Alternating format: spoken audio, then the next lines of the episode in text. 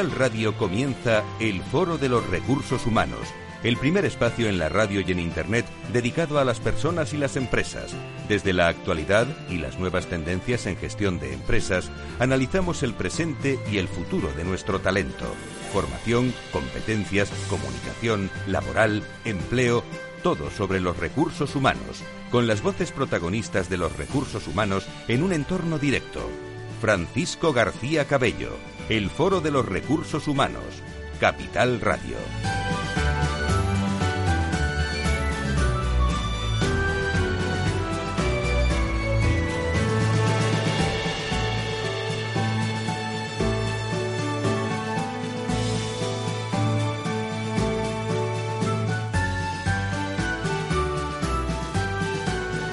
¿Qué tal? ¿Cómo están? Sean todos ustedes buenos, eh, bienvenidos y muy buenos días a, todos. Muchos de, ustedes teletrabajando. Eh, en este entorno nos encontramos muchos también en un momento en el que las empresas, como digo, la semana pasada lo hablamos de esta forma, se están reincorporando las personas a las organizaciones en un tiempo de teletrabajo. Eh, y otro tiempo también presencial que va a cambiar mucho. Hoy me gustaría empezar el programa con una reflexión sobre las fórmulas del, trabajo que van a salir y en distintos comentarios durante todo el programa de hoy. Eh, ¿Cómo ven también ustedes que, están cambiando el, trabajo, sus opiniones que se pueden reflejar a través de Twitter, en el Foro de Recursos Humanos, en Capital Radio DB y lo que importa o va a importar también más dentro y fuera de las empresas son los proyectos. Vamos a trabajar por proyectos independientemente del modelo laboral en el que nos encontremos. Esto de la pandemia está poniendo más en valor la figura del empleado. Eh, lo que está produciendo es que el empleado eh, entre mucho más en acción, participe más de la compañía, viva más el momento, se le escuche más eh, y mejor desde una comunicación interna quizás más concienciada y activada.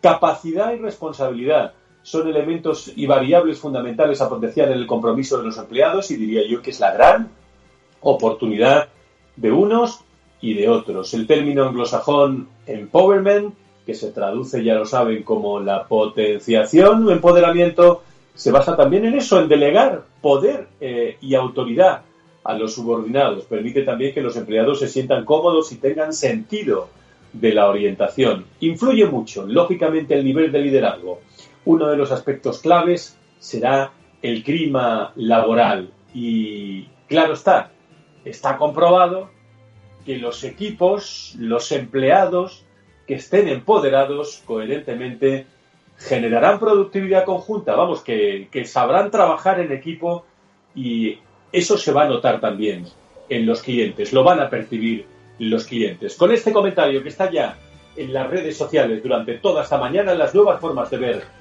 a los empleados.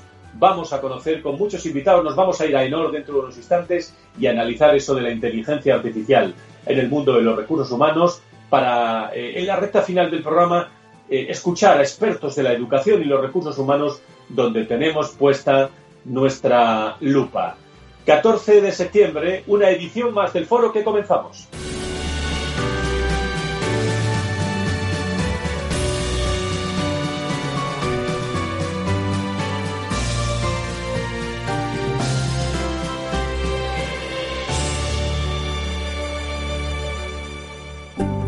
Si quieres saber todo sobre los recursos humanos y las nuevas tendencias en personas en nuestras organizaciones, conecta con El Foro de los Recursos Humanos con Francisco García Cabello.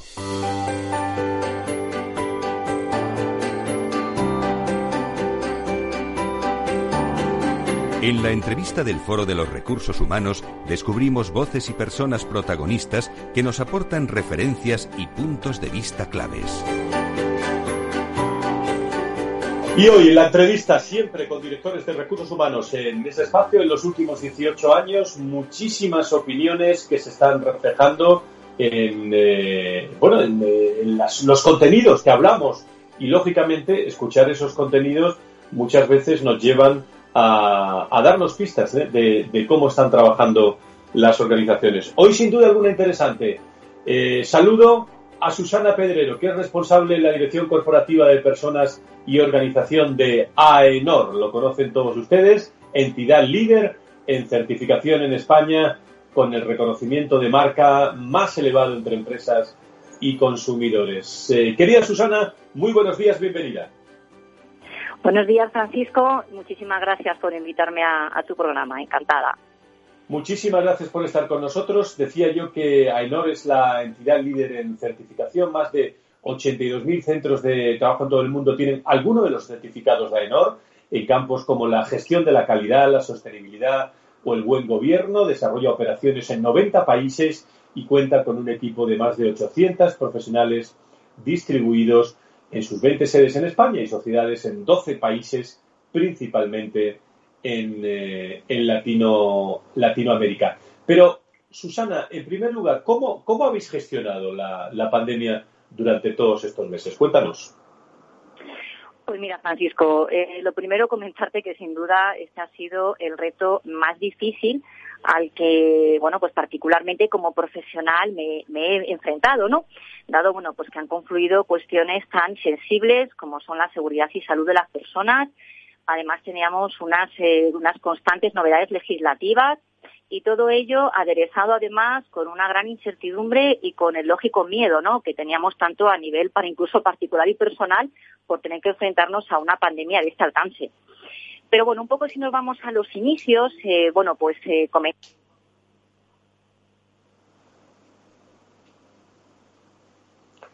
Creo que hemos pedido la línea con Aenor, lo vamos a intentar eh, recuperar. En estos, Francisco, Ahora sí, sí, Susana. ahora. Adelante, adelante. Te escuchamos, te escuchamos perfectamente. Muy bien, pues mira, no sé en qué punto me he quedado, pero un poco, bueno, pues comentarte que lo primero que ¿Cómo estabais gestionando esta pandemia? Susana, me estabas contando. Ah, vale. Bueno, pues lo que hicimos fue ya en febrero, en vista de que empezaba, empezaba a suceder el cierre de los centros escolares, bueno, pues lo que hicimos ya es dar la opción a los padres y madres, eh, bueno, pues de, de, AENOR, cuyos hijos se veían afectados por el cierre de centros escolares, darle la opción directamente del trabajo en remoto, sin saber todavía lo que se nos avecinaba, ¿no? Esta fue la primera decisión que adoptamos. Y luego la siguiente más importante fue con la declaración del estado de alarma a mediados de marzo, bueno, pues eh, cerramos inmediatamente todas las sedes en España y las dos que tenemos en Europa. Y muy pocos días después también decidimos cerrar todas las sedes que tenemos en Latinoamérica.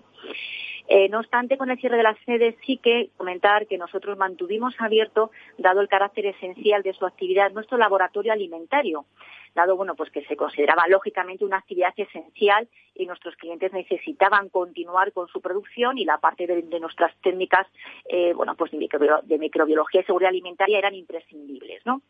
Y luego también lo que mantuvimos en presencia fue aquellas auditorías que, bueno, pues eh, también tenían que ser presenciales porque el propio esquema así nos lo marcaba y también eran fundamentalmente servicios esenciales como seguía siendo el, eh, bueno, el sector agroalimentario y su cadena de, valor. Por lo demás, el resto de las actividades la mantuvimos en, remoto y además conseguimos hacerlo en un tiempo récord. Aquí la verdad es que nuestros equipos eh, de TIC, de tecnología de información, dieron el do de pecho en 48 horas teníamos todo el personal en casa, tanto con los equipos portátiles como los equipos de mesa, trabajando con total normalidad eh, después del anuncio del estado de alarma. La verdad es que nos pusimos todos manos a la obra, las personas eh, respondimos todos en tiempo real y eso nos ha permitido mantener nuestra actividad e incluso mantener la actividad de las auditorías en remoto dado que muchas empresas, lógicamente, también cerraron, pero nos demandaban el seguir continuando la actividad que nosotros les prestábamos. Así que, bueno, cuando no era una actividad que requería imprescindible presencia, pues el auditor podía seguir haciendo actividades en remoto. Susana, ¿cómo, se ha planteado la, ¿cómo se ha planteado la vuelta a las oficinas ahora en septiembre? Eh, no sé si utilizar el término nueva normalidad, que de nuevo tiene poco, pero eh, eh, habéis sido, luego te preguntaré por los certificados como última cuestión, pero estáis siendo testimonio y estáis siendo eh, testigo, quería decir, de, de, excepción en esto en las empresas. ¿Cuál es tu percepción de cómo se está regresando? ¿Cómo, cómo va a ser esto, el trabajo en las próximas semanas? Pues mira, en nuestro caso concreto estamos eh, todavía con la decisión de septiembre, no hemos reabierto nuestras sedes, pero fundamentalmente estamos un poco a la espera de ver el posible, el, posible, bueno, pues eh, acelerón, ¿no? Que pudiera dar el, número de contagios la vuelta al cole y porque además estamos pudiendo mantener nuestra actividad. Por eso este mes estamos todavía trabajando en remoto y mm, en octubre eh, sería una fecha idónea para plantearnos una vuelta, pero lógicamente con un plan de contingencia, Francisco, que tenemos diseñado, implantado con una batería de medidas de seguridad con más de 50 medidas. Eh, y es un poco lo que tenemos ahora mismo entre manos. Sí que todavía nuestras empresas clientes, eh, bueno, pues nos siguen pidiendo la actividad en remoto, es decir, todo lo que sea evitar en la medida de lo posible esa presencialidad, pero manteniendo la actividad. Es decir, es fundamental ¿no? que tenemos que apoyar todos en una vuelta a una actividad económica lo más normalizada posible y AENOR, por supuesto, apoya a sus clientes, a sus empresas que necesitan que la actividad continúe y necesitan que nosotros les sigamos generando esa confianza. Mientras no se vea afectado, nosotros, eh, bueno, por ahora, en septiembre, como te digo, las sedes cerradas, pero la actividad a tope. Y Susana, no paráis como empresa certificadora de trabajar en remoto. Eh, me gustaría que explicaras algo, eh, los certificados ¿no? de protocolo COVID-19 para las empresas en las que estáis trabajando. ¿Cuántas empresas han certificado ya y cómo, cómo lo estáis trabajando? Pues mira, Francisco, la verdad es que el protocolo COVID fue el resultado de un trabajo, bueno, totalmente express en plena época de pandemia, todos confinados. Bueno, pues realmente lo que, lo que teníamos claro es que estábamos ante una crisis que no solamente era sanitaria y de salud, sino que era una crisis económica y fundamentalmente de confianza.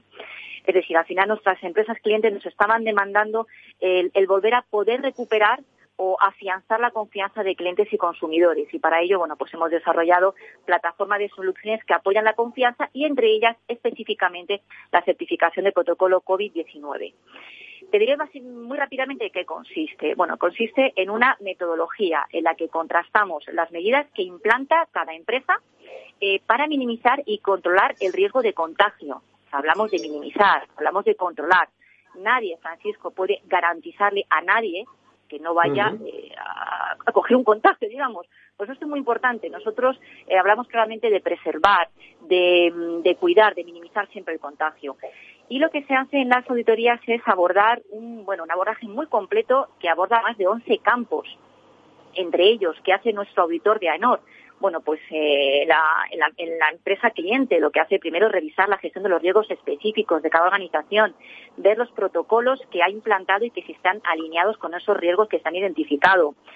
Se auditan todas las acciones respecto a salud laboral, las buenas prácticas de limpieza, el lavado de ropa, el uso de productos químicos, el transporte de empleados, higiene personal, uso de EPIs, formación e información, eh, todo ello tiene que estar alineado con una continuidad del negocio todo ello, bueno, pues para que la empresa pueda asegurar su supervivencia, su sostenibilidad y a la vez generando esa confianza a sus trabajadores y a sus clientes y, usuarios.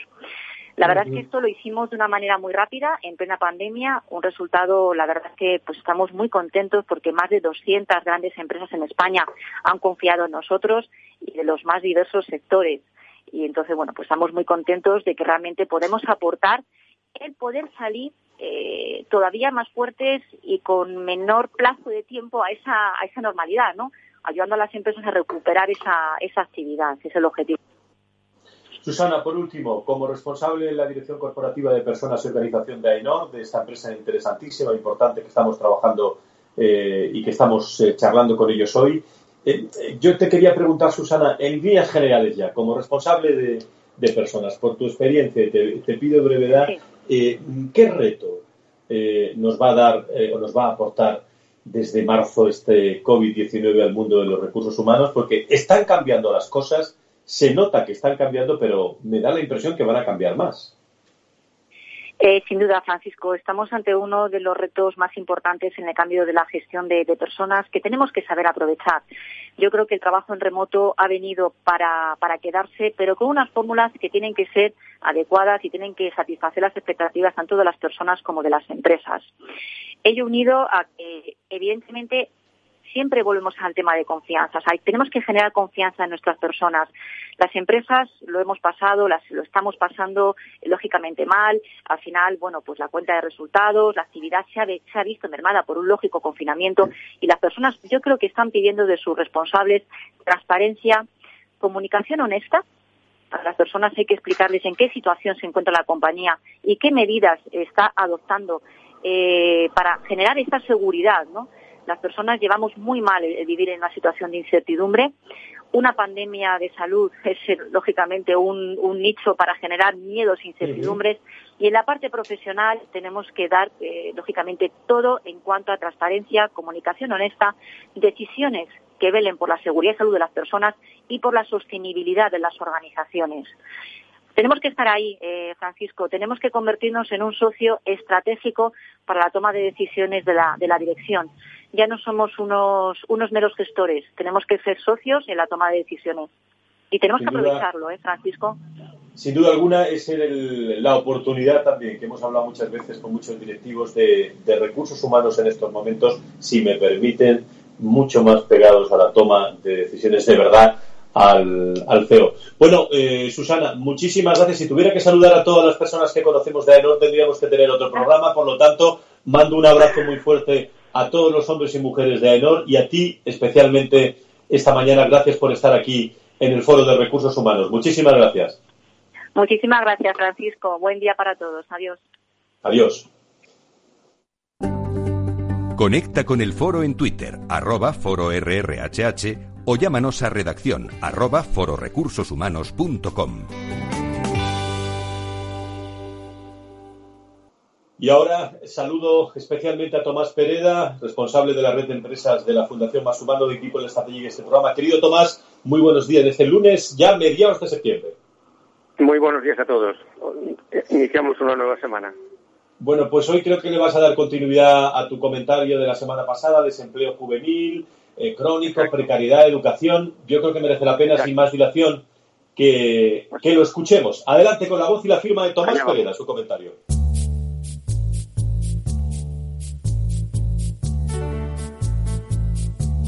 Sí, tal como expresaba Rilke, la verdadera patria del hombre es la infancia. ¿Qué tipo de patria hemos reservado para una juventud estancada desde hace más de una década? ¿No es la juventud el momento clave en la vida de una persona para construir los pilares esenciales de su vida futura? Podríamos admitir COVID-19 como animal de compañía para explicar la alta tasa de desempleo juvenil actual del 41,7%, la mayor de la Unión Europea, señalando que solo el 17% de los 330.000 jóvenes despedidos durante el estado de alarma hayan recuperado su trabajo. Pero si remontamos aguas arriba en el tiempo, comprobamos que cuando en 2018 y 2019 crecíamos al 2%, sufríamos también una alta tasa de desempleo juvenil, del 33%, promedio padecido desde el año 2000. Por otra parte, y según la agencia tributaria, tres de cada cuatro empleados menores de 26 años y el 36% de jóvenes de entre 26 y 35 años no llegan al salario mínimo anual. Desde 2008 sus sueldos llevan estancados y en muchos casos reducidos. Les sobra mes al final del sueldo. Difícil seguir mirando hacia otro lado, cuando ya concatenan dos grandes crisis económicas. ¿Somos conscientes de que estamos poniendo en riesgo el proyecto vital de toda una generación? Ante esta perspectiva, ¿nos sorprende que siga desplomándose la natalidad? ¿Nos resignamos a todo esto como si fuera parte de nuestro ADN social? En primer lugar, los expertos siguen apuntando a la educación. Los datos siguen de ser alentadores. Por un lado, el informe PISA nos sigue suspendiendo desde el año 2000, con una puntuación por debajo del 50%. Por otro lado, la tasa de abandono escolar se sitúa en el 21,4%, el doble de la Unión Europea. Y todo ello contrasta con la encuesta del CIS, que sitúa la educación en el decimosegundo puesto en la preocupación de los españoles. Pensar que un modelo educativo creado a principios del siglo XX puede dar respuesta a las necesidades del siglo XXI es un disparate muy caro. Como afirman José Antonio y Miguel Ángel Erce en un reciente artículo, muchos jóvenes ya viven peor que sus padres, por la sencilla razón de que la educación que han recibido es la misma que la de estos, y por lo tanto obsoleta. Los jóvenes deben aspirar a ser más sabios y mejores que sus padres, y la mejor vida material les vendrá por añadidura. En segundo lugar, es momento de que la empresa tome conciencia de esta realidad y asume la parte que le toca en este desafío, estableciendo condiciones laborales suficientes para que a medida que un joven profesional responde a las expectativas, pueda desarrollarse personal y familiarmente. En este año, 300.000 jóvenes han terminado su formación en uno de los años más oscuros para el empleo, y en el que parece que bastantes empresas han suprimido sus programas en prácticas y eliminado los contratos eventuales para jóvenes. El octavo objetivo de desarrollo sostenible de la Agenda 2030 se refiere al fomento de un trabajo decente. Creo que todo trabajo siempre es decente. Lo que puede ser indecente son sus condiciones. Las generaciones de nuestros hijos nos necesitan. Porque nosotros, los de entonces, aquellos que ya no somos tan jóvenes para saberlo todo, seguimos siendo los mismos. Bueno, pues eh, siempre hago algún comentario al comentario de Tomás Pereira, pero yo creo que hoy, eh, sinceramente, no sé qué comentario hacer porque está clarísimo, Tomás, eh, el, mensaje hacia dónde va. Sí, no, yo creo que ha llegado el momento de tomar conciencia que no podemos dejar marchar una generación perdida porque es la de nuestros hijos y la de nuestros nietos. Con lo cual hay que tomar conciencia de ello desde todas las perspectivas y, sobre todo desde el punto de vista de la empresa, que es el colectivo al que hablamos.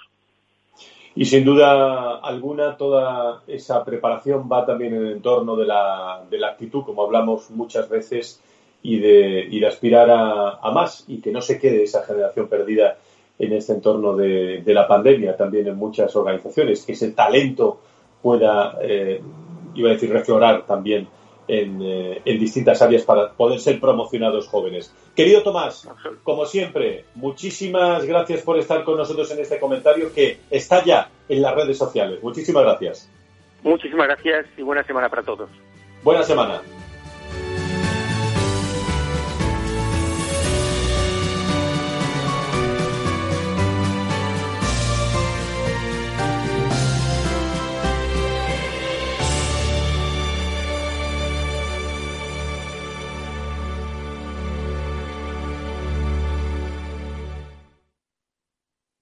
En Renta 4 Banco lo tenemos claro. Este verano nos quedamos en España. Quédate con nosotros y consigue un 20% de ahorro en comisiones sobre las aportaciones que realices a nuestros fondos de inversión. Accede a los mayores mercados del mundo siempre desde España. Este año más que nunca. Gracias por invertir en lo nuestro. Consulta las bases en r4.com o infórmate en cualquiera de nuestras oficinas. Renta 4 Banco, tu banco especialista en inversión. ¿Quieres anunciar tu negocio en la radio? Entra en el clubdelaradio.com. La compra es online, pero no os vamos a negar que nos encanta que nos llaméis. El teléfono, olvídate, no te vas a acordar. Entra en el clubdelaradio.com. Tu audio y tu campaña de una forma sencilla y rápida. Contrata anuncios en radio al mejor precio. Elclubdelaradio.com. Tu radio en Madrid 105.7, Capital Radio. Memorízalo en tu coche. Disfruta de la mejor cocina gallega en Montes de Galicia. Todo un clásico moderno en el barrio de Salamanca. Disfruta de la variada dieta atlántica, de las mejores carnes y pescados tratados con respeto y transparencia y regados con una de las mejores bodegas de la zona. En grupo, en familia o en pareja, Montes de Galicia te ofrece el espacio perfecto en cada ocasión. Esto te estás perdiendo si no escuchas a Luis Vicente Muñoz en Capital, La Bolsa y la Vida en una crisis que se ha llegado a decir que es una guerra, lo que tienes que tener es animado a tu ejército y el ejército son las empresas. José Luis Bonet, presidente de la Cámara de Comercio de España. No te confundas. Capital, la bolsa y la vida con Luis Vicente Muñoz, el original. Horno San Onofre. Somos pasteleros y eso nos gusta. Utilizamos materias primas que nos hacen disfrutar y elaboramos todos nuestros productos de forma artesanal, sin sucedáneos, ni margarinas, ni grasas trans. Sabemos que las cosas buenas son importantes. Con el hashtag buscamos gente dulce. Horno San Onofre, calle San Onofre 3, teléfono 91 532 9060 y calle Hernani 7, teléfono 91 554 3396. También nos encontrarás en el mercado de San Miguel, 3 www.pasteleriasanonofre.com. En el balance nos preocupamos por nuestros hijos, por su vinculación con el mundo de Internet y las redes sociales, y analizamos sus riesgos de la mano de Pilar Rodríguez en Familias Enredadas, todos los lunes a las ocho y media de la tarde en el balance, Capital Radio. Capital Radio. Siente la economía.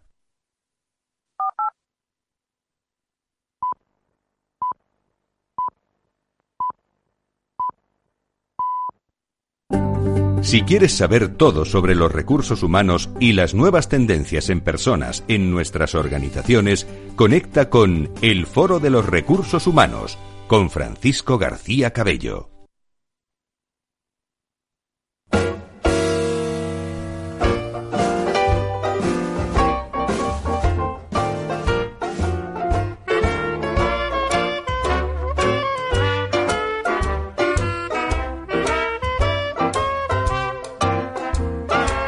La tertulia del Foro de los Recursos Humanos te aporta actualidad, innovación y conocimientos. Apúntate. Y a lo largo de todos estos 18 años son muchas las voces de recursos humanos.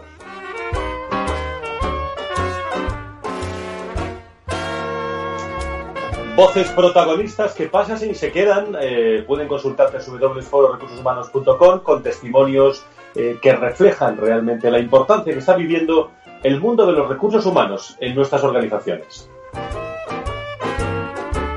En las que el marketing, y enseguida hablamos también de inteligencia artificial en las empresas con Human Resource, con recursos humanos, pero el marketing eh, está siendo un elemento importantísimo de creatividad y de potenciar eh, una bocanada de aire fresco en las organizaciones con mensajes que están creando los propios empleados, lo que decía yo en la portada de este programa. Por eso, a esta hora siempre los expertos se acercan para, para ver desde eh, bueno, la creatividad y sobre todo las ideas ¿no? que nos pueden aportar en esta sección, en este caso Enrique Martínez Bermejo como CMO del, del Foro de Recursos Humanos. Eh, Enrique, ¿cómo estás? Muy buenos días, bienvenido.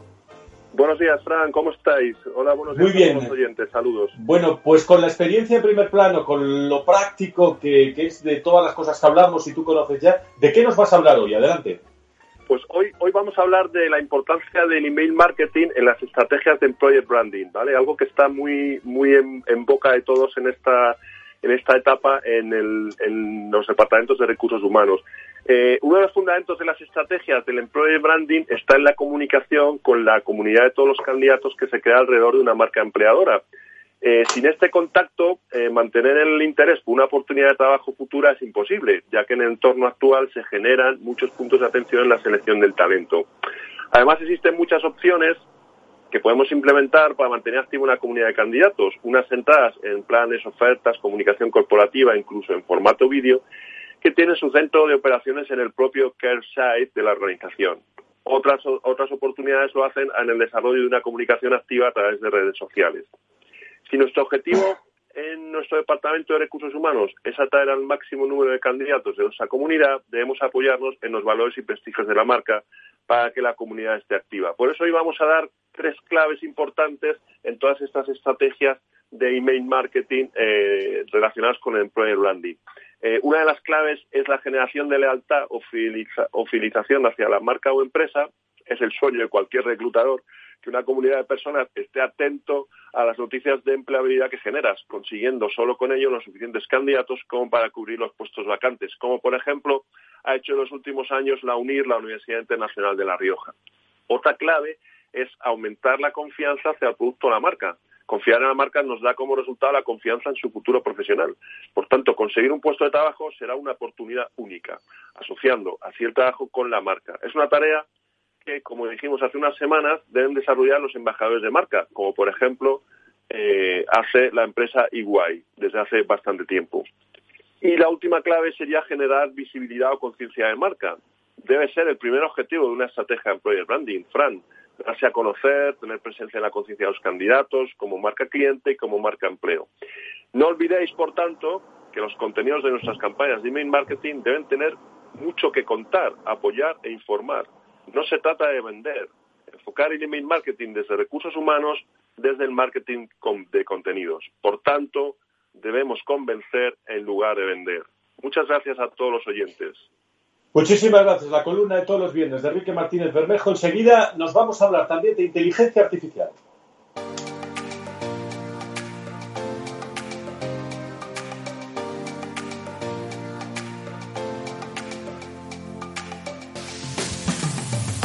Si quieres saber todo sobre los recursos humanos y las nuevas tendencias en personas en nuestras organizaciones, conecta con El Foro de los Recursos Humanos con Francisco García Cabello. Y es que la actual crisis se calcula que durante los meses que ha durado o que está durando toda esta pandemia, muchas empresas han realizado el equivalente a dos años ¿eh?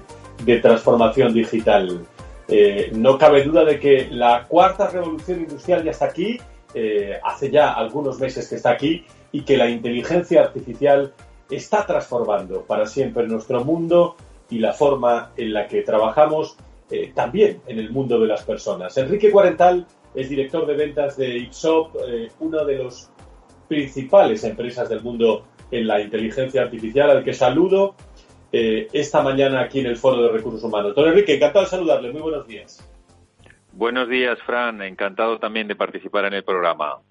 Muchas gracias. Bueno, ¿en qué punto está la digitalización eh, y la inteligencia artificial en estos momentos en nuestras empresas donde los recursos humanos también están como protagonistas, Enrique?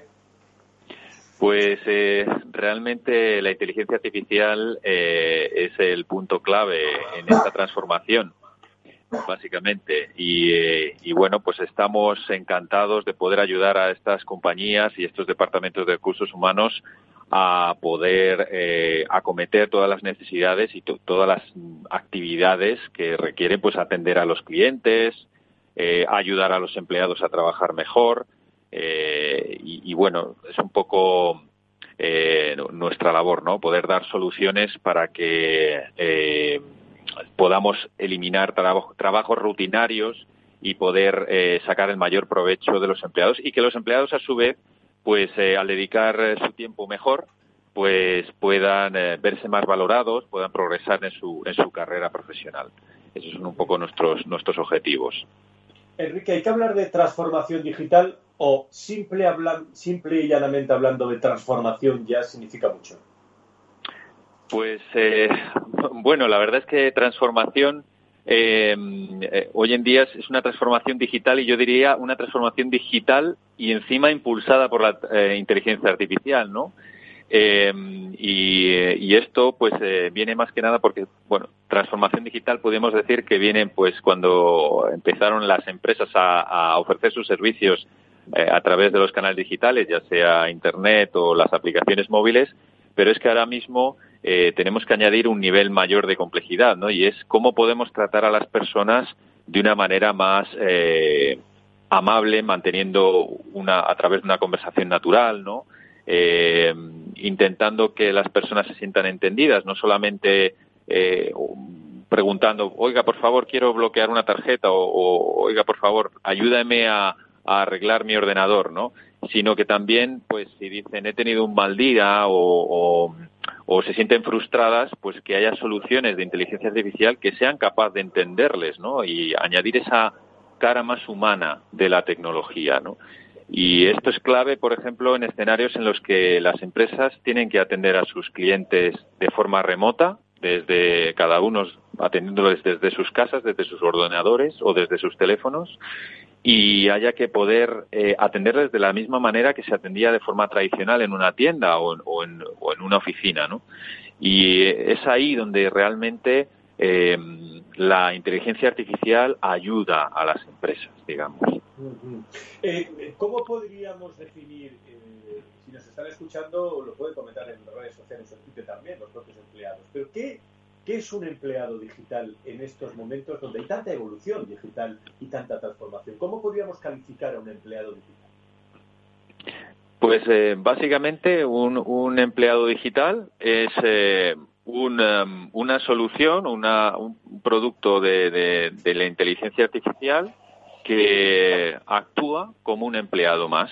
Un empleado que forma parte de la plantilla, y que lo que hace es colabora con sus compañeros a través del lenguaje natural, eh, entiende cuáles son sus, intenciones y solicita ayuda, por ejemplo, no me funciona mi, mi ordenador o, uy, me he desconectado de Internet, ¿cómo puedo volver a reconectarme? ¿no? Eh, y que luego además eh, sea un empleado que aprenda también de los de los eh, de sus compañeros, ¿no? Es decir, si un em, si un compañero le le orienta cómo debería de resolver un problema, pues que esto quede ya entrenado, ¿no? Digamos en su cerebro, ¿no? Y, y, no queda también queda también mencionar pues que, que, igual que un empleado puede empatizar con, con, otro empleado pues que también esta solución de inteligencia artificial este empleado digital pueda, pueda empatizar, ¿no? Y hacerlos como más, eh, es decir, eh, integrarlos, ¿no? Desde luego con, con la plantilla de, de los equipos eh, de las empresas, ¿no? Y esto es lo que hace algo, una solución clave, desde luego. Eh, una última cuestión para nuestro invitado hablando de inteligencia artificial es, eh, bueno, habéis desarrollado eh, un producto llamado Amelia. Amelia es la primera empleada digital del, del mundo, según tengo entendido, desde su presentación en 2014. ha adquirido cientos de habilidades en múltiples sectores. Pero ¿cómo se podría combinar esto con las nuevas formas de trabajo híbridas que se están desarrollando en todas las empresas y en todas las organizaciones. Eh, ¿Hasta cuándo tenemos trabajo híbrido o ha llegado para, quedarse? ¿Cuál es tu percepción, Enrique, por último? Pues eh, eh, al final es, es, una realidad, ¿no? Necesitamos utilizar este tipo de soluciones para poder dedicarnos al donde mayor valor añaden las personas, ¿no? Esa parte que la inteligencia artificial nunca podrá reemplazar y es nuestra capacidad humana y creativa, ¿no? De, de, poder eh, pensar cómo mejor podemos atender a un cliente, cómo eh, mejor podemos eh, ofrecer nuestros productos y mejorarlos, ¿no? Y es ahí donde la inteligencia artificial pues siempre será esclava, ¿no? Em, subordinada a nuestro a, a, nuestras decisiones, ¿no? Y eso es algo que, que, nos va a permitir incluso elevarnos ¿no? y, ser cada vez mejores eh, realizando nuestro trabajo. esto es clave, desde luego. Por cierto, ¿cómo trabaja Amelia? Porque creo que ha habido algunas entidades financieras que han adquirido a este, a esta, a esta iba a decir, eh, bueno, robot prácticamente humano, ¿no? Que tenéis eh, y que habéis puesto en marcha desde la inteligencia artificial. Te pido brevedad. Pues eh, ayuda básicamente pues eh, cosas que parecen sencillas, pero que realmente a los bancos les, les, genera muchísima complejidad, que es, por ejemplo, bloquear una tarjeta cuando, cuando pensamos que la hemos perdido o nos la han robado, ¿no? Declarar eh, cargos que no reconocemos o cosas tan sencillas como resetear el password de nuestro portal en nuestro banco, ¿no? Que requeriría desplazarnos a, una sucursal, esperar la cola que nos atiendan o incluso pedir cita, ¿no? Ahora con la que con, con, la situación que tenemos, ¿no? Y todo esto eh, genera grandísimos ahorros, pero no solo eso, sino que además la satisfacción de los clientes es infinitamente mayor, ¿no? Y es aquí donde es lo que veníamos al, al inicio, ¿no? La transformación digital principalmente impulsada por la inteligencia artificial, ¿no? Para atender mejor a los clientes y que los empleados al final pues eh, sean mejor valorados dentro de una compañía por realizar labores más creativas. Muy bien, pues Enrique Cuarental, director de ventas de Ipsop, una de las principales empresas del mundo de inteligencia artificial. Otro día te invitamos a ti, pero si puedes venir con Amelia, encantado, ¿eh? Pues también sería un placer enorme, Fran. Muchas pues gracias. Muchas gracias. Un abrazo muy fuerte. Gracias. Un fuerte abrazo. Gracias.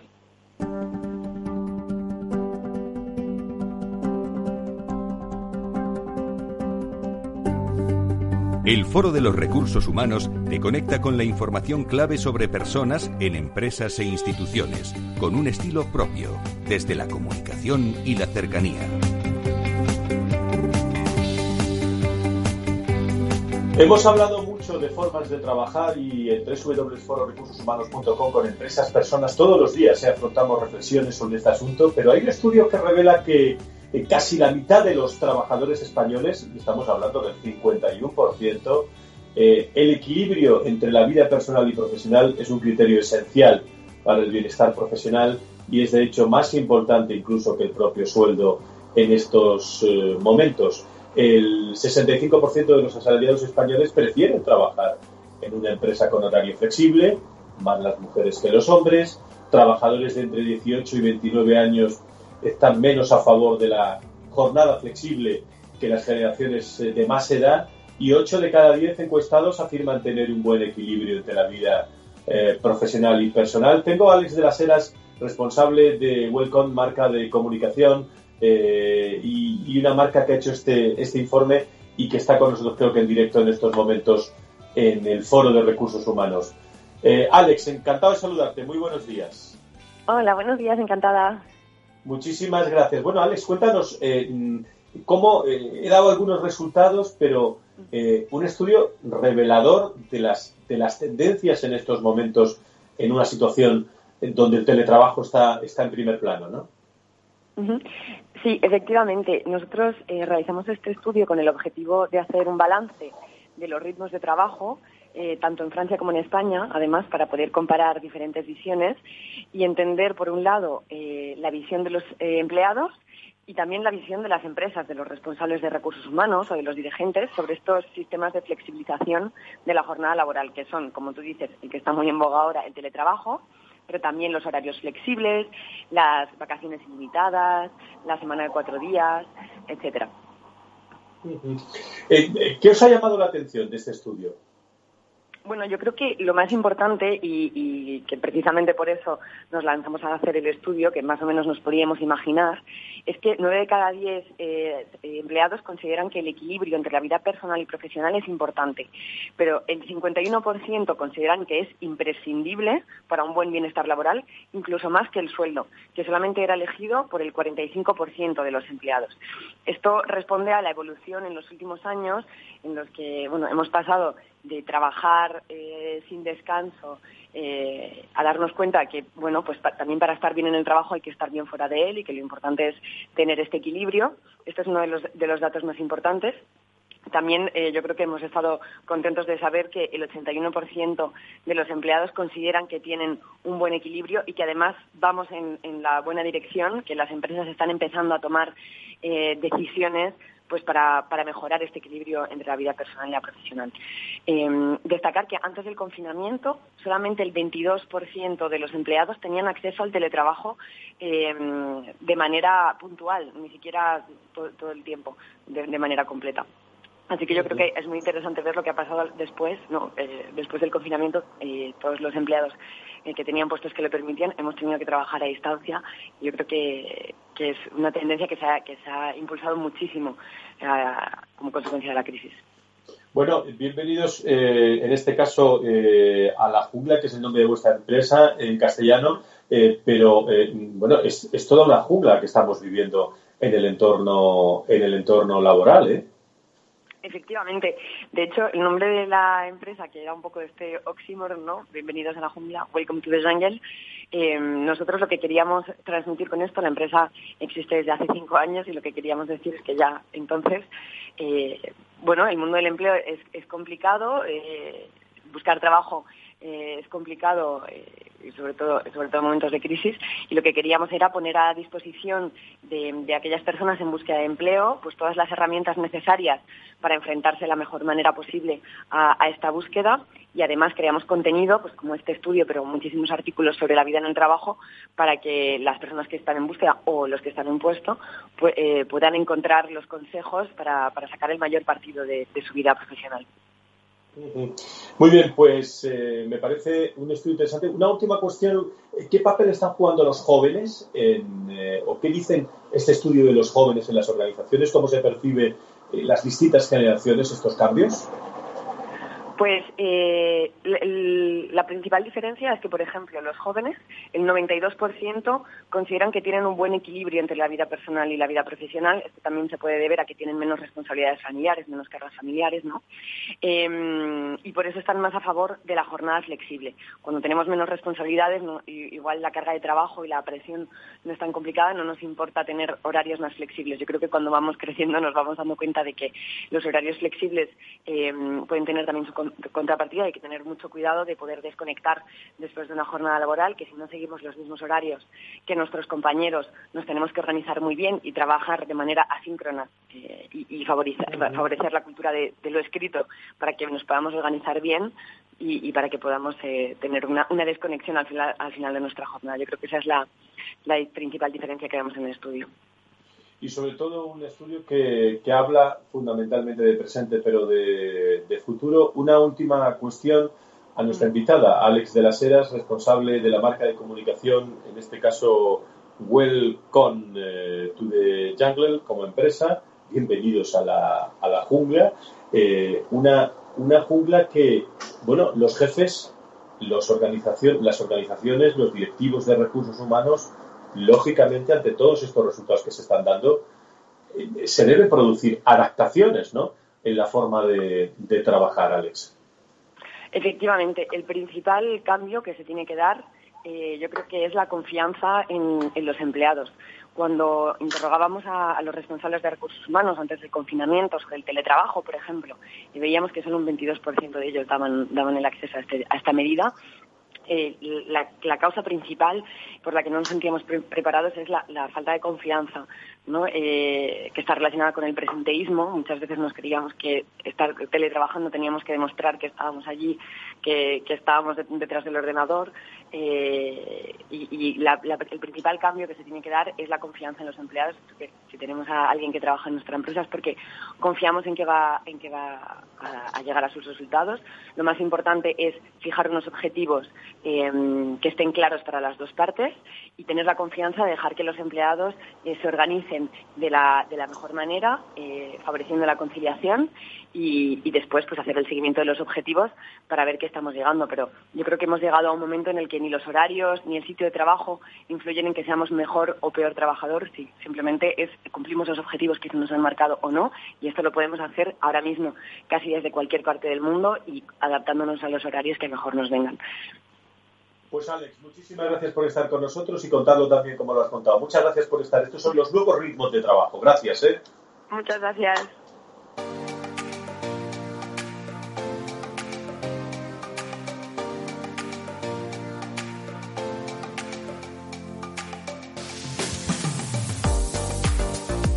Estamos en la recta final del Foro de Recursos Humanos desde 14 de septiembre del 2020. Bueno, por cierto, me han hablado mucho y me han preguntado mucho sobre esa escuela de verano. Pues van a tener en los próximos días eh, contenidos en esta escuela de verano del Foro de Recursos Humanos para todas las áreas de recursos humanos que quieran, en este caso, tener puntos de referencia. Y también el próximo 30, encuentro anual, décimo séptimo encuentro anual del Foro de Recursos Humanos precisamente con estos temas, con cómo está cambiando el trabajo, con la entrega de las distinciones anuales, se está preparando todo en el, eh, en el foro de recursos humanos. Pero hay un aspecto que yo quería eh, dejar ahí porque estamos trabajando. El, el, asunto de la transformación de las organizaciones también, de perfiles en el negocio de la educación.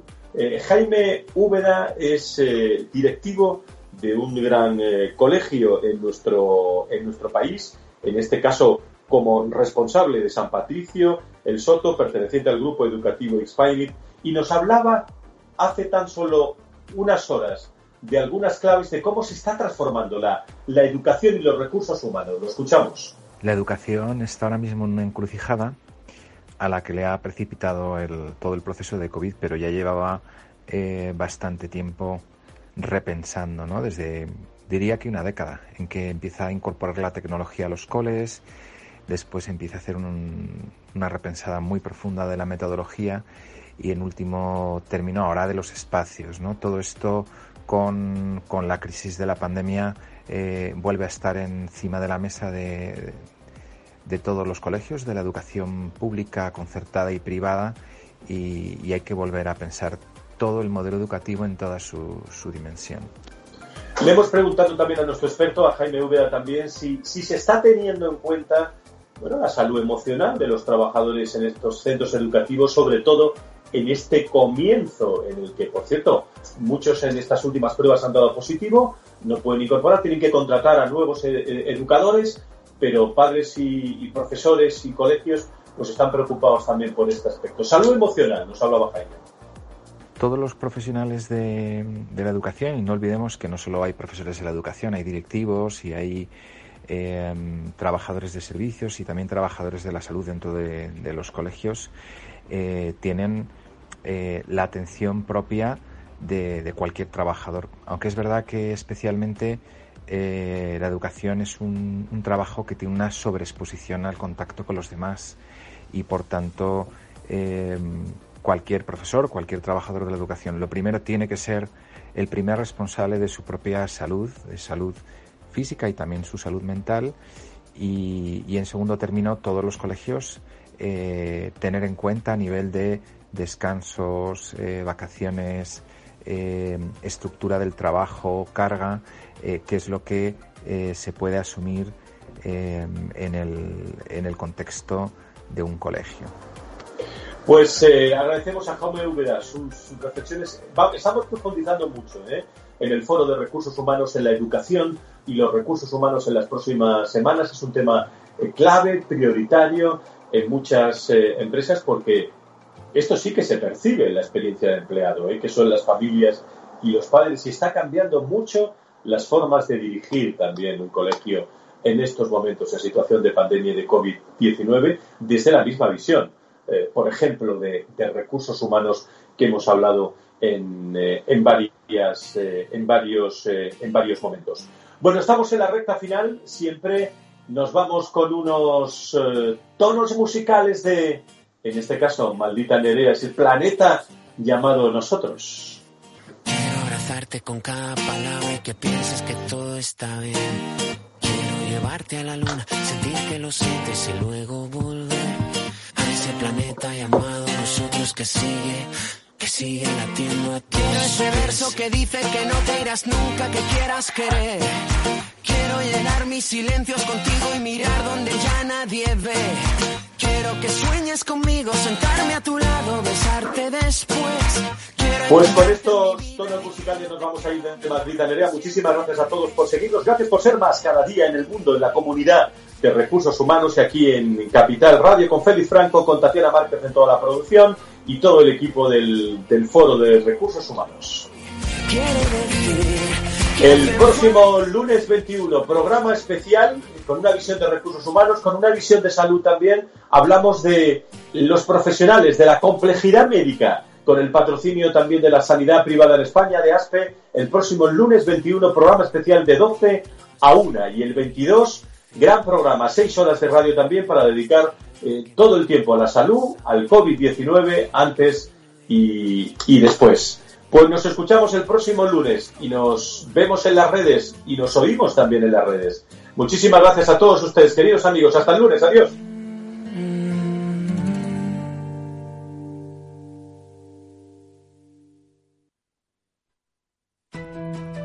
En el balance nos preocupamos por nuestros hijos, por su vinculación con el mundo de Internet y las redes sociales, y analizamos sus riesgos de la mano de Pilar Rodríguez en Familias Enredadas, todos los lunes a las ocho y media de la tarde en El Balance, Capital Radio. Escuchas Capital Radio, Madrid 105.7, la radio de los líderes. Disfruta de la mejor cocina gallega en Montes de Galicia. Todo un clásico moderno en el barrio de Salamanca. Disfruta de la variada dieta atlántica, de las mejores carnes y pescados tratados con respeto y transparencia y regados con una de las mejores bodegas de la zona. En grupo, en familia o en pareja, Montes de Galicia te ofrece el espacio perfecto en cada ocasión. ¿Sabes cuál es el mejor dial para escuchar Capital Radio? Tu móvil. Ya tienes disponibles las versiones de iOS y Android de Capital Radio. Y si quieres escucharlas en tu coche, lo tienes muy fácil. Empareja el Bluetooth de tu coche con tu móvil o tableta, entra en la app de Capital Radio y ya lo tienes. Escucha Capital Radio en digital. Y si te preguntan qué escuchas, no lo dudes. Capital Radio.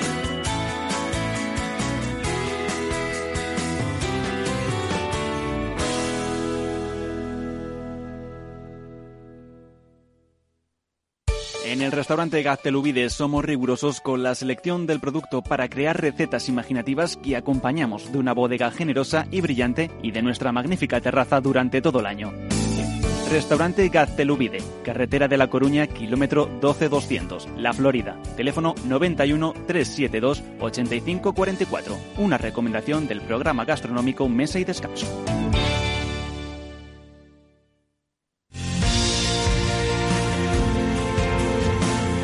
Si eres empresario, emprendedor, autónomo, dueño de un negocio, este es tu sitio. Negocios de carne y hueso 360. De lunes a viernes a las 3 y media de la tarde en Capital Radio. Con Mariló Sánchez Fuentes. Capital Radio. Siente la economía.